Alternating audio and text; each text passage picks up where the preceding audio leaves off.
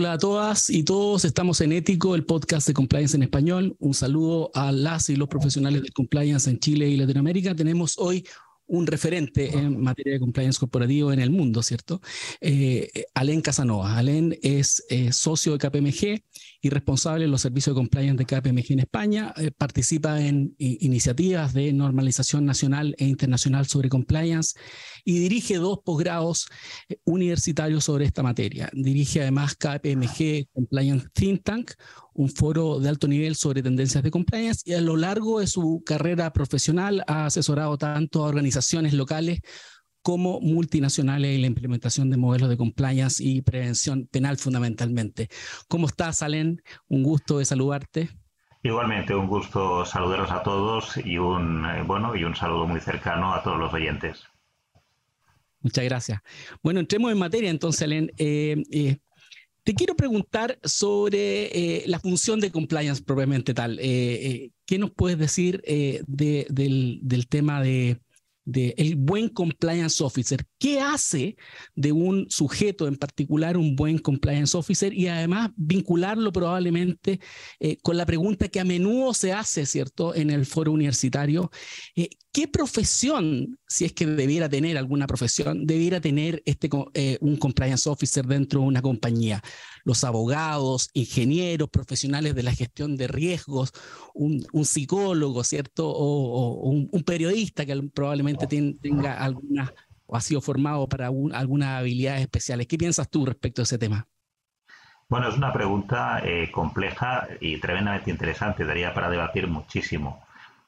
En cuanto a qué hace un buen compliance officer o qué es distinto, que qué características o qué competencias debe tener un buen compliance officer, y es un tema sobre el que se puede debatir muchísimo en cuanto a qué es lo que tiene que hacer de un tiempo a esta parte, yo creo que tanto eh, la normativa en muchos países como estándares nacionales e internacionales han venido acotando qué tipo de actividades son las que tiene que hacer la función de compliance en general y en particular el compliance officer o el chief compliance officer.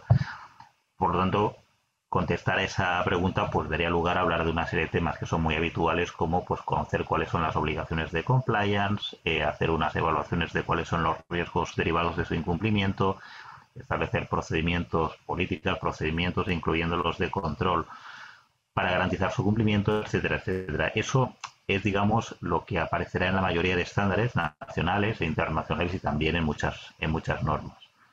Si estamos hablando de competencias personales, pues bueno, es también una excelente pregunta porque yo se la he formulado a empresas dedicadas a la búsqueda y selección de talento. Y he dicho, oye, cuando una empresa, una gran corporación, quizá no tan grande, mediana o pequeña, incluso os busca, os solicita la búsqueda de un, de un compliance officer, ¿qué características eh, piden?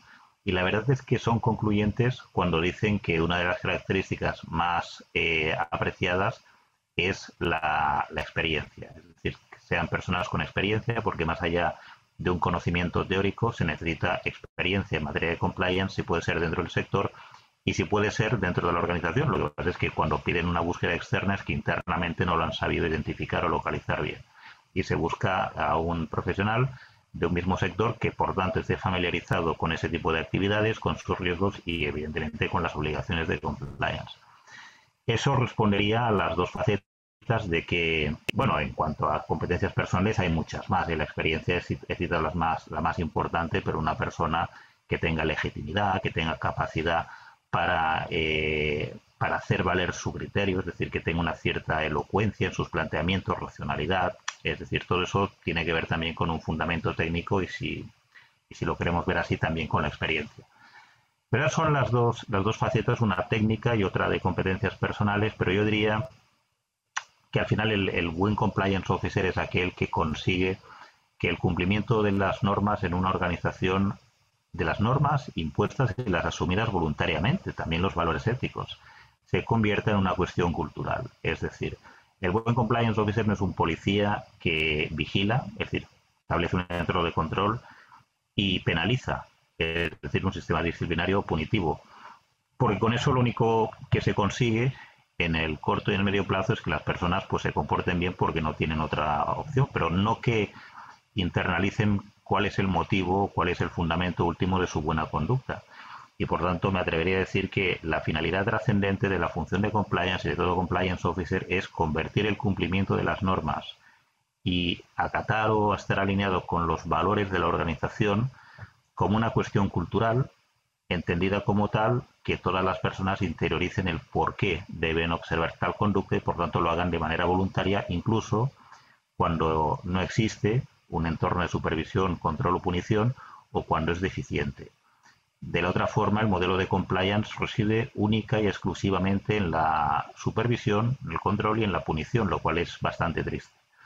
Yo diría que esos son los objetivos. En cuanto al perfil, habiendo dicho esto eh, y viendo quién desempeña este cometido en las organizaciones más grandes que hay a nivel nacional e internacional, vemos que son perfiles muy diversos. Mm, no he sabido encontrar en derecho comparado una norma que diga que para ser compliance officer, un buen compliance officer, hace falta tener una licenciatura específica en alguna de las ciencias eh, que se plantean hoy a título universitario. Más que nada, y tiene sentido, porque compliance es una función, no, es, no está definido como una profesión. La mayoría de ordenamientos jurídicos no identifican compliance como una profesión regulada como pueda ser la de abogado o como pueda ser la de médico o como pueda ser la de arquitecto. Es una función. Una función significa que aquellas personas o aquella persona, si es un órgano unipersonal, que lleva a cabo esos cometidos debe llevar a cabo también determinadas labores, pero sin entrar a dirimir cuál tiene que ser necesariamente su formación. Debatido este tema con muchos compliance officers, al final lo que todos ellos concluyen es que el compliance officer tiene que saber del negocio de la organización. ¿Y eso mm, por qué condiciona su perfil o su formación técnica? Pues, por ejemplo, yo me he encontrado con compliance officers del sector salud que tienen una formación científica básicamente en biología o en ciencias de la salud, lo cual tiene todo el sentido del mundo para una compañía que se dedica a eso. Sin embargo, me he encontrado compliance officers en el ámbito de la ingeniería, donde el compliance officer es un ingeniero donde conoce pues todas las normas técnicas en cuanto a calidades o en cuanto a parámetros de instalación y así sucesivamente. Hemos de decir que esos compliance officers no llevan a cabo su función porque no tienen una formación jurídica, por ejemplo, si estamos hablando de normas y de obligaciones. Bueno, yo diría que el buen compliance officer es aquel que logra un buen compromiso entre el conocimiento de las normas, insisto, las impuestas, las que vienen de alguna forma exigidas por las administraciones públicas y los valores de la organización. Eso en un lado de la balanza y en el otro lado de la balanza el conocimiento técnico de las actividades de la organización o si no de la propia organización, si es una persona no en su cargo, al menos ir el sector. Entonces, ¿eso se obtiene a partir de una licenciatura de un grado específico? No. Eso se obtiene habitualmente a partir de una licenciatura o un grado, un estudio superior, y eso también eh, insiste en los profesionales de compliance, que la seriedad de la materia suele aconsejar un grado, una, licenciatura, un grado superior.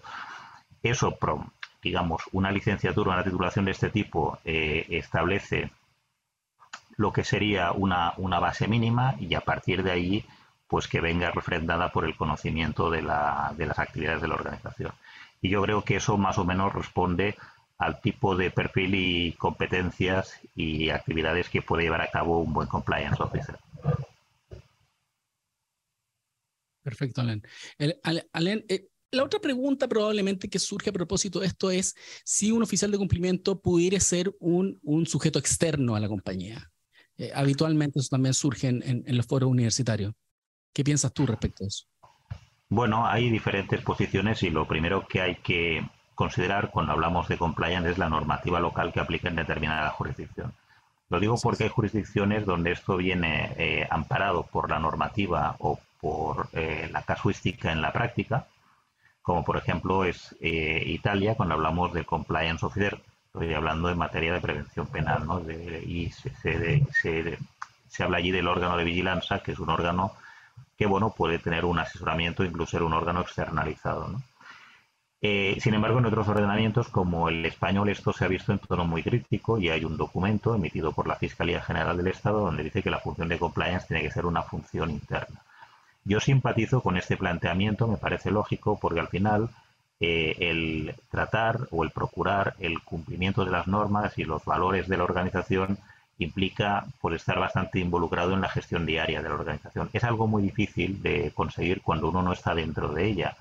Es decir, que con un servicio de asesoramiento, como a veces pasa en otras jurisdicciones, y he citado una, de que viene un profesional una vez cada 15 días o una vez al mes, pues eso es muy difícil eh, con ese planteamiento hacer actividades de prevención, detección y gestión temprana que sean eficaces.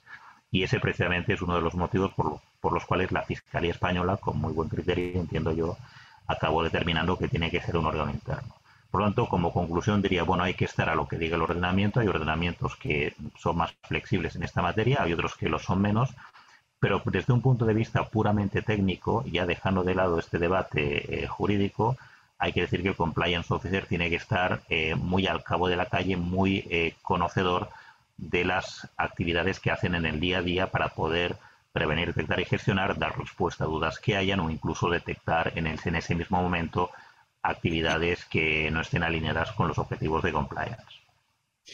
Y pasando, diría yo, a, al, al, tema de los riesgos. Yo sé que hoy día hay toda una corriente que critica estos, estos riesgos que se, que se se basan mucho en mapas de calor, ¿cierto? Y, de alguna manera se señala que, que, son, son, son matrices de riesgo que se, que se basan en percepciones más que en datos, ¿cierto?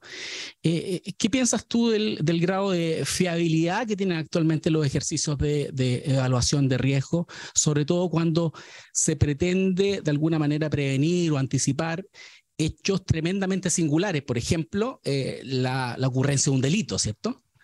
Eh, es, una, es una excelente pregunta también, porque veamos, eh, todo modelo de compliance descansa en una evaluación inicial de riesgos inicial y periódica, y que irla actualizando periódicamente. ¿Por qué? Porque no podemos disponer de un buen modelo de compliance, por ejemplo, en el ámbito penal, si no sabemos cuáles son las casuísticas que nos exponen. Por lo tanto, lo primero es hacer ese ejercicio. Eh, ¿Qué sucede? Que en cuanto a metodología para la previsión, para hacer un ejercicio racional de previsión, de prognosis, al final, eh, pues se ha venido utilizando metodología clásica, que es metodología probabilística. La metodología probabilística está basada en diferentes factores, siendo uno la información histórica que tenemos del nivel de, nivel de ocurrencia de determinado evento. Por ejemplo, si sabemos que tenemos una flota de camiones de 100 camiones y tenemos una media anual de 50 denuncias, pues si esto ha venido pasando en los últimos 10 años, pues sabemos que seguramente en el 2023 vamos a tener 50 denuncias también si la flota de camiones se mantiene constante. Y sobre esas bases numéricas, hacer proyecciones matemáticas de futuro. Al final, un ejercicio de prognosis sobre metodología probabilística clásica es algo parecido a una proyección matemática del futuro sobre información pasada. El problema está, como muy bien apuntabas en, la pregunta, que hay acontecimientos sobre los cuales no hay traje histórico, que no han pasado nunca y son singulares y seguramente nunca más volverán a pasar. Es decir, si hacemos, igual que con los camiones podíamos hacer este ejercicio, si preguntamos cuántas veces hemos pagado un soborno, seguramente si alguien contesta, bueno, vamos a ver cuántos sobornos hemos pagado en los últimos cinco años, pues no tendrá información estadística y desde luego si la tiene es preocupante y si la tiene lo más seguro es que no le preocupe demasiado un modelo de compliance. Entonces no vamos a tener información eh, estadística ni información histórica en una organización normal. Y esto hace que eh, fundamentar un ejercicio de pronóstico sobre la base de metodología probabilística clásica sea eh, muy difícil. Problema que no existe una una metodología generalmente aceptada que se considere mejor. Yo que participo en los foros de normalización internacional, incluso las normas ISO, desde el año 2014 y las últimas en el 2021, vienen haciendo un enfoque basado en ese tipo de proyección matemática. Simplifiquemos, eh, simplifiquémoslo así. Y pues, ¿por qué no hay otro que sea generalmente aceptado? Lo cual no significa necesariamente que no existan otras metodologías, lo que son metodologías que no todos los países reconocen como fiables y que no todos los países piensan que deba ser un estándar generalmente aceptado en la comunidad internacional. También señalo que los estándares ISO, ya que los he citado, se revisan cada cierto tiempo, habitualmente cada cinco años, si no incluso antes. Entonces, cuando surge una metodología eh, o surge alguna buena praxis que cabe incorporar, pues aprovechando la, renovación del estándar se incorpora. Con eso lo que quiero decir es que Las normas ISO que conocemos todos siguen la teoría probabilística, que es al fin y al cabo la que refleja la norma ISO 31000 de gestión de riesgos. De una forma u otra está, eh, está trasladada y de manera muy simplificada en los estándares de compliance, pero tal vez el día de mañana, si hubiese otra mejor, pues se trasladaría sobre todo para la previsión de riesgos altamente improbables, que son aquellos que no nos han sucedido. Pero bueno, también hay que decir que suelen ser los más graves y que suelen ser los que tienen los efectos más devastadores. Ninguno de nosotros hubiéramos pensado que podíamos estar eh, confinados en casa con motivo de la pandemia, ni que se saltaría el Parlamento de los Estados Unidos, ni que Rusia entraría en guerra y haría amenazas nucleares. O sea, son hechos tan sumamente singulares que hacer una proyección eh, probabilística de ellos es, es, muy difícil y pasa lo mismo con los delitos. Sí. Eh, la otra pregunta que surge también eh, a, propósito de, la existencia de los programas de cumplimiento es si un buen programa de cumplimiento, un buen programa de compliance asegura la inexistencia de incidentes, Alan. Eh, eh, es, la, es la pregunta que también, también a menudo se hace, ¿cierto? ¿Qué piensas tú respecto a eso? Bueno, un modelo de compliance, y lo dicen también las normas internacionales, no garantiza, no asegura que no se hayan producido incumplimientos en el pasado o que no se vayan a producir en el futuro. Lo que sí es cierto es que disminuyen la probabilidad de que sucedan. Es decir, si no tenemos ningún modelo de compliance en general, ni entorno de control en general, pues obviamente es más fácil que tengamos incidentes. Un modelo de compliance disminuye la probabilidad y la probabilidad es menor cuanto más robusto, más sólido es ese modelo de compliance. Por eso los estándares internacionales pues son tremendamente útiles porque vienen a aglutinar las mejores prácticas, entendiendo como tales las que son generalmente aceptadas en la Unión internacional, y es una forma de no dejarse prácticamente nada o de dejarse poca cosa. ¿Eso significa que la probabilidad es nula? En absoluto malas praxis, incluso las de naturaleza delictiva, han habido, hay y continuarán habiendo. Se trata de que sean las menos posibles y cuando se produzcan se detecten a tiempo y evitar que vuelvan a suceder. Para eso está el modelo de compliance. Claro. Alen, ¿y, qué pasa cuando una empresa, por ejemplo, tiene un, excelente programa de compliance, al menos en la forma, pero el, directorio, la junta directiva, como se dice en España, o el dueño, ¿cierto? Decide eh, que en un negocio particular que es especialmente crítico en esa, en esa empresa en particular, podría, podría ser, ¿cierto? Porque, qué sé yo, eh, le vende servicio a una municipalidad, a un municipio, eh, le vende la recolección de basura, por ejemplo. Y respecto de un negocio en particular, decide ese dueño ignorar la regla y finalmente termina pagando un soborno que muchas veces se hace con la propia remuneración de ese ejecutivo o con los retiros que pudiera hacer ese sujeto que es socio, ¿cierto? Eh, ¿Cómo se controla eso? Eh, eh, yo siempre me he preguntado esto del tone at the top, si esto es un prerequisito de un programa de cumplimiento. ¿Qué piensas tú respecto a ese tema en particular? Bueno, el, el Instituto Alemán de Auditores Públicos en el año 2011 eh, publicó una norma técnica para auditar, entre comillas, eh, técnicamente sería hacer trabajos de aseguramiento sobre modelos de, compliance y para eso estudió muchos modelos que existían en la comunidad internacional en aquella época, en el 2011. Es la, PS 980, ¿no? Correcto, la PS 980. Eh, y de ese, de ese estudio, la conclusión que obtuvieron es que, bueno, habían diferentes normas hechas en diferentes países con diferentes motivos por diferentes equipos, diferentes tiempos, pero que todos ellos concluían en una serie de buenas prácticas que ellos trataron de consolidar en el año, ya digo, 2011, con motivo de poder auditar si un modelo de compliance pues, estaba completo o no estaba completo. Traigo a colación este trabajo de la norma técnica PS 980 porque, curiosamente, el primer elemento que sacaron a colación es un elemento que no solamente estaba presente en todas las normas, sino que ocupaba la misma posición que era la primera, que es el tone de top, que tú has citado. Con lo cual, el compromiso, y decimos tone at the top es un anglicismo, pero ¿cómo se traduciría? Pues es el compromiso de la máxima dirección en la consecución de unos objetivos de compliance, entiendo como, tal, como tales, pues cumplir con las normas y tener una conducta alineada con los propios valores que publicita la organización, que difunde la organización. Por lo tanto, en una compañía donde no exista ese at the top, o a veces le llaman tone from the top, porque no solamente ha de estar en la cúpula directiva, sino permeabilizar a partir de ella toda la organización, pues es muy, es muy difícil que, prospere ningún modelo de compliance. Esto en los foros de normalización internacional se vio hace tiempo. El problema es que eh, muchos oyentes nos estarán eh, escuchando ahora y dirán, bueno, ¿y esto eh, ¿cómo, cómo se puede cambiar? La verdad es que los modelos de compliance no están hechos para eso, son modelos de cumplimiento de compliance. Y a nivel internacional decía que en ISO se vio ese punto, se vio ese problema, y por eso se está trabajando, y ya salió publicado en el, también en el año 2021, la norma 37.000, que es de modelos de gobernanza en el sentido de que una organización con malas estructuras de gobernanza, como la que tú apuntas en tu ejemplo, de que haya una gran concentración de poderes, nunca va a tener un buen modelo de compliance, no lo va a poder tener. Y a la inversa, un buen modelo de compliance nunca va a funcionar bien en una compañía sin buenas estructuras de gobierno corporativo de gobernanza.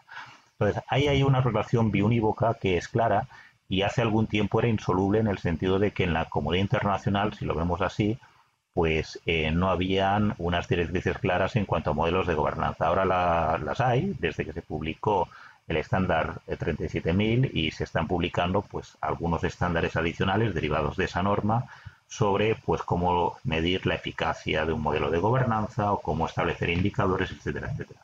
Lo que quiero decir con eso es que estructuras de mal gobierno corporativo nos llevan a problemas como los que apuntabas. Es decir, si hay una concentración de poderes que quizás no obedece a buenas prácticas de gobernanza, que es que una misma persona puede decidir hacer una operación, puede llevar, llevarla a cabo, pagarla. Pues es un escenario típico y prototípico de concentración donde es muy difícil establecer mecanismos de supervisión y mecanismos de control. ¿Qué le vas a decir a la única persona que toma las decisiones, que es incluso el máximo accionista o el accionista mayoritario, pues las capacidades que tiene una, una función de compliance son, son mínimas. Sin embargo, a ese mismo empresario se le puede hacer ver que su modelo de negocio tiene unas normas de buen gobierno corporativo que no se corresponden a su evolución en la curva de madurez. En el sentido siguiente, la gobernanza, como los modelos de compliance en las organizaciones, van evolucionando a lo largo del tiempo. Por ejemplo, a Mark Zuckerberg, cuando creó Facebook y en el colegio mayor donde estudiaba, pues nadie seguramente le podía fear que no tuviese un departamento de compliance, porque era una startup. Y en ese momento inicial en la evolución del negocio y de su curva de madurez, pues el modelo de compliance que tenía, pues mm, nadie seguramente podía decir que estuviese mal. Sin embargo, pasado un tiempo y cuando tiene eh, un incidente de que todos conocemos, del que tiene que rendir cuentas a las administraciones públicas, pues Facebook se ha convertido en una organización gigantesca, monstruosa en términos de dimensiones y de datos que maneja, y sin embargo allí, pues sí, que alguien le puede afear, como se le hizo, pues que no tenga unas reestructuras de gobierno corporativo que prevengan determinadas malas praxis. Eso es una labor que todos los que estamos dedicados al compliance tarde o temprano tenemos que hacer, porque hay disfunciones que no son disfunciones técnicas de compliance, es decir, no es que no hayas hecho un mapa de riesgos, no es que no tengas una política, es que todo esto no te va a llevar a ningún sitio, todo esto es papel mojado, porque tienes una estructura de gobernanza que no te permite avanzar en tus objetivos. Y habitualmente ese defecto en la estructura de gobernanza obedece a esa falta de tone at the top. Cuando hay una organización, cuando un compliance officer, un candidato a compliance officer se encuentra en una organización que no existe ese tone at the top, ni hay forma de cambiarlo, yo siempre digo que lo mejor es que cambie de, cambie de empresa sin ningún tipo de duda.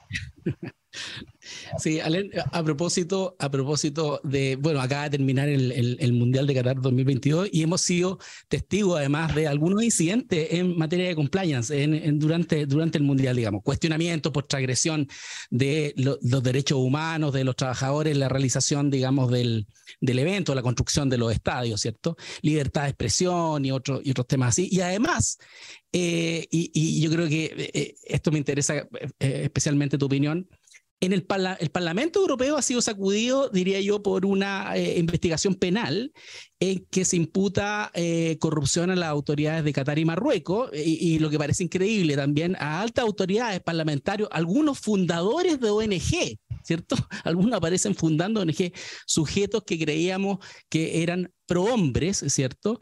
Y que han sido sorprendidos, y si le creemos a la policía belga, ¿ah? con, con, con, varios millones de euros en efectivo en sus casas o trasladados a través de sus familiares. Y, a menudo nos sorprendemos, nos sorprendemos también en Latinoamérica, eh, habitualmente, con ejecutivos que parecían eh, muy buenas personas, muy diligentes, pero que nos sorprenden con una mentalidad criminal, ¿cierto?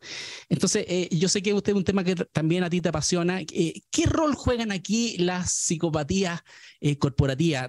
tú, hay, habitualmente un autor que tú citas, que es Robert Hart, él habla de, de le llama a estos psicópatas las serpientes con traje. Sí, a mí Robert me hace mucha gracia porque él lleva estudiando los psicópatas en los centros de alta seguridad canadienses desde hace décadas y en alguna ocasión ha dicho que si no los pudiese estudiar allí los estudiaría en la bolsa de Vancouver. Con lo cual, bueno, es una, es una aseveración curiosa. Pero bueno, vayamos por partes porque no toda persona que observa una conducta inapropiada necesariamente tiene trazos psicopáticos, ni, ni mucho menos. Yo distinguiría eh, dos, dos situaciones que es, a veces hay personas que acaban trabajando en organizaciones que tienen malas praxis que no pueden parar, que no pueden llegar a parar. Y eso le puede pasar a cualquier compliance officer y de alguna forma es un tema que incluso reconoce el regulador norteamericano, la Securities and Exchange Commission, en alguna declaración diciendo, no, y el Colegio de Abogados incluso de la Ciudad de Nueva York tiene un documento sobre eso, diciendo sería bueno antes de, eh, eh, antes de, de, admitir o, o de aceptar eh, una posición de compliance officer, ver cuál es la cultura de esa organización donde se va a trabajar. ¿Por qué? Porque hay organizaciones que de alguna forma se ven esclavas de las malas praxis, de que tienen malas praxis ya establecidas desde hace mucho tiempo y no las pueden cambiar. Hubo un estudio en el año 2012 de la Harvard Business School donde eh, señalaba la similitud de compañías que tienen malas praxis con eh, la adicción a sustancias, según viene descrita en el Manual Norteamericano de Psiquiatría, de la Asociación Norteamericana de Psiquiatría que se publicaba cada año hasta hace poco. Entonces, claro, aquella compañía que tiene un nivel de ingresos, una cifra de negocios artificial debido a que lleva a cabo malas praxis, que paga sobornos, el problema no es solamente de, parar esas malas prácticas, el problema es, qué opinión, qué, qué, qué, explicación das a la opinión pública en el sentido que de pronto disminuye tu nivel de ingresos y tienes que acabar reconociendo que eso era debido a lo mejor a que llevabas a cabo malas prácticas, lo que acaba siendo peor. Es decir, que una organización eh, que haya entrado en esa dinámica sucede como el consumo de sustancias, que uno sabe cuándo entra pero luego no puede parar. Y puede suceder que en ese contexto pues haya un compliance officer que acabe en una organización donde tiene incluso estructuras opacas o tiene determinadas malas praxis que él quisiera parar. Y cuando digo él, no solamente la función de compliance, sino la dirección financiera u otros directivos importantes, pero no lo pueden hacer sencillamente porque no, no se puede detener. Se tendría que explicar a la opinión pública que de pronto el valor de cotización de ese título o la cifra de negocios sin que sea necesariamente un título cotizado, pues ha caído y habría que acabar dando muchísimas explicaciones. Por lo tanto, el escenario número uno es buenos profesionales que acaban ubicados en un mal sitio. Entonces ahí pues lo mejor que se puede hacer si a título individual es primero seleccionar muy bien la empresa donde trabaja uno y cuando ve que es una empresa que es víctima de sus propias malas praxis y que no puede salir de ese círculo, plantearse al menos eh, salir de allí eh, lo antes posible sin involucrarse, sin tomar parte en ninguna de esas malas prácticas. Dicho esto, luego está el escenario que comentabas de pues, cualquier profesional que acabe desarrollando por sí mismo pues, una serie de prácticas contrarias a la ética o ilegales, delictivas, como los casos que potencialmente citabas. Bueno, en algunos supuestos es un tema de, ambición personal, es un tema a lo mejor que no sean, no son necesariamente psicópatas, sino a lo mejor es un tema que tiene que ver más con el entorno, sociopatía, si queremos verlo así, y podría haber un caso de que fueran personas que tienen una tendencia a las malas conductas que son tendencias psicopáticas. Yo diría que las tendencias psicopáticas, en términos estadísticos, son, eh, existen, desde luego en el seno de la empresa el porcentaje es mayor que en la sociedad en general, pero yo diría que las malas praxis vinculadas a trazos psicopáticos son porcentualmente pequeñas. La mayoría de malas praxis se hacen por dos motivos. En ocasiones por necesidad, porque se necesita llevar a cabo una mala praxis porque si no, pues la empresa pues puede quebrar o a lo mejor pues hay un cierto peligro, llamémosle así, se ve a alguien en la necesidad de llevarla a cabo, lo cual no significa que eso sea justificable ni esté bien, o por puramente egoísmo, por decir, bueno, para cobrar, para tener más ingresos, para simular una situación financiera mucho mejor o para cobrar un bonus, pues llevo a cabo esas, esas malas praxis. Entonces, tanto unas como otras se tienen que tratar.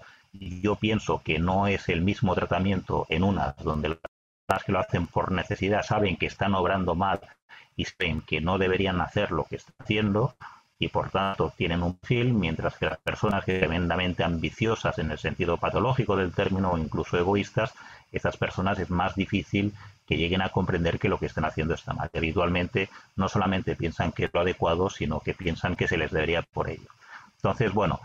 También, Alen, eh, eh, a propósito de estábamos hablando de comportamiento, ¿cierto? Eh, tu opinión respecto de algunas intervenciones que pudieran, que lo que hoy día se ha llamado el behavioral compliance, ¿cierto? El, de, algo de eso habla eh, eh, el profesor de el profesor de norteamericano Dan Ariely, ¿cierto? En que habla de que a veces pequeñas intervenciones antes de someterse a un eventual riesgo, peligro de pagar un soborno, por ejemplo, o de cometer algún acto indebido, podrían tener algún tipo de, de no podrían servir de ayuda, ¿cierto? Así como pequeños empujoncitos, naches, eh, eh, para efectos de lograr, eh, lograr una, una, mejor arquitectura de decisiones, o sea, o transformar, yo diría, a los oficiales de cumplimiento en una suerte de arquitectos de decisiones. ¿Qué, piensas tú de eso y cómo, qué, qué ves de, respecto a la aplicación práctica de eso?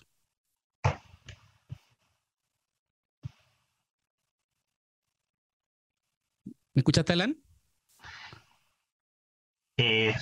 te he escuchado muy entrecortado, muy, muy entrecortado. Ah, sí, eh, mira, eh, te estaba preguntando fundamentalmente respecto a las intervenciones del estilo behavioral compliance, de eh, pequeñas intervenciones antes de someterse a un, a, un eventual riesgo de, o peligro de pagar un soborno o cometer algún acto indebido. Que si eso podría tener eh, le ves tú algún tipo de futuro en, en, materia de compliance? Vamos a ver, eh, la, lucha contra el soborno es evitar que se produzca, más que mitigar sus consecuencias, con lo cual todo lo que se haga antes, sin duda, es mucho mejor que lo que se pueda hacer después. En el, en, en el sentido que señalaba al inicio de hacer del cumplimiento de las normas y los valores de la organización una cuestión cultural, de eso se trata en el fondo, de que eh, los modelos de creencias de las personas que tienen que ver con su conducta, al final la conducta tiene que ver con nuestros modelos de creencias, lo que creemos que está bien y lo que creemos que está mal, aquello que nos hace sentir culpables dependiendo de lo que hagamos y lo que no hagamos. Entonces, cuando eh, estamos hablando de behavioral compliance, eh, lo que hay que trabajar en el fondo son los modelos de creencias de, de las personas y esto es algo que tiene que ver con las ciencias de la conducta y que hay técnicas para mejorar. Con eso no digo que las personas deban de manipularse, sino ayudarlas a progresar desde el punto de vista de la integridad y ayudarlas a interiorizar el cumplir con las normas no solamente es bueno para la organización, que sin duda lo es, pero sobre todo, y el objetivo fundamental, es que es bueno para ellas mismas. Eso es la transformación del compliance que se está haciendo desde un tiempo a esta parte y que los estándares claramente enfocan. ¿no? Nadie tiene que ver el, compliance como un ejercicio de hipocresía, de proteger a la organización, de establecer una serie de controles, procedimientos de una serie de papeles. El compliance es muy triste pensar que es todo eso. El compliance al final es, como decía al inicio, hacer que las personas comprendan la importancia y se comporten bien, aunque no haya nadie vigilándolas se le atribuye a Henry Ford, no sé si es suya, aquella frase de que la cultura es lo que hacen las personas cuando nadie las está vigilando. Entonces se trata de que incluso en ausencia absoluta de un entorno de control y de punición las personas se, se, comporten de forma, de forma adecuada. Por lo tanto, esas actividades atraviesan necesariamente por trabajar los modelos de creencias partiendo de los valores de la organización y establecer así, así una cultura. Gracias, Alan. Eh, solamente te quería pedir unas palabras al cierre, alguna, algún mensaje que le quieras dar a los profesionales eh, del compliance chileno o de Latinoamérica en general, eh, sí. especialmente en este podcast. Sí, sin duda, sin duda. mirad, la sostenibilidad, la continuidad, no ya de una empresa, sino de una sociedad, depende única y exclusivamente de una cosa, depende única y exclusivamente de un factor. Que este factor es eh, la tranquilidad, la confianza. Es decir, cuando dejamos de tener confianza en el modelo económico es cuando se generan crisis económicas con efectos devastadores como el pánico bursátil o el pánico bancario. ¿Por qué? Porque tenemos confianza en el sistema financiero, tenemos confianza en los bancos, tenemos confianza en los mercados. Y, perdón, que sí, tenemos confianza, por tanto, en una serie de instituciones económicas. Y lo, y lo mismo pasa a nivel social. A nivel social, eh, el que no tengamos revueltas, y eso lo vemos lamentablemente en algunos países donde no es así, algunos de ellos de, más actualidad que otros, de nuevo se producen revueltas cuando no hay confianza en las instituciones políticas o democráticas de, la nación. ¿Por qué? Porque a partir del momento en que las personas desconfían, pues es cuando salen a la calle se quejan. Vemos que los disturbios sociales tienen que ver con la falta de confianza en las instituciones políticas y los disturbios, si los queremos llamar así, económicos, tienen que ver, que tienen que ver con la falta de confianza en las instituciones económicas. Compliance aporta confianza. O sea, el objetivo final de compliance no es eh, asegurar que no se ha producido ningún incumplimiento, que no es una, no hay una, no se ha producido jamás una falta de ética ni se producirá en el futuro, sino generar confianza de que se está trabajando en ello y que las probabilidades de que esto suceda sin que sean nulas son menores que si no estuviera eh, esta función en marcha. Por lo tanto, dado que tiene este papel clave en el entorno social, económico y político actual, no cabe ninguna duda que la función de compliance es una función clave en el siglo XXI. Por lo tanto, todas aquellas personas que quieran contribuir a generar esa confianza, a dedicarse con pasión eh, al compliance, yo les animo a que lo hagan, porque es una forma de construir una economía mejor, un empresariado mejor y sin duda ninguna una sociedad mejor. animo a todos los que nos están escuchando a que profundicen en el compliance y a levantar esas vocaciones que seguramente existe en mucho, existen ya en muchos de nuestros oyentes. Muchas gracias, Allen. Ha sido eh, un agrado, realmente un agrado tener esta conversación contigo. Eh, estoy absolutamente de acuerdo en muchas de las cosas que, que señala. Eh, bueno, gracias a todas y todos. nos vemos entonces y escuchamos en el próximo capítulo de Ético, el podcast de compliance en español. Gracias.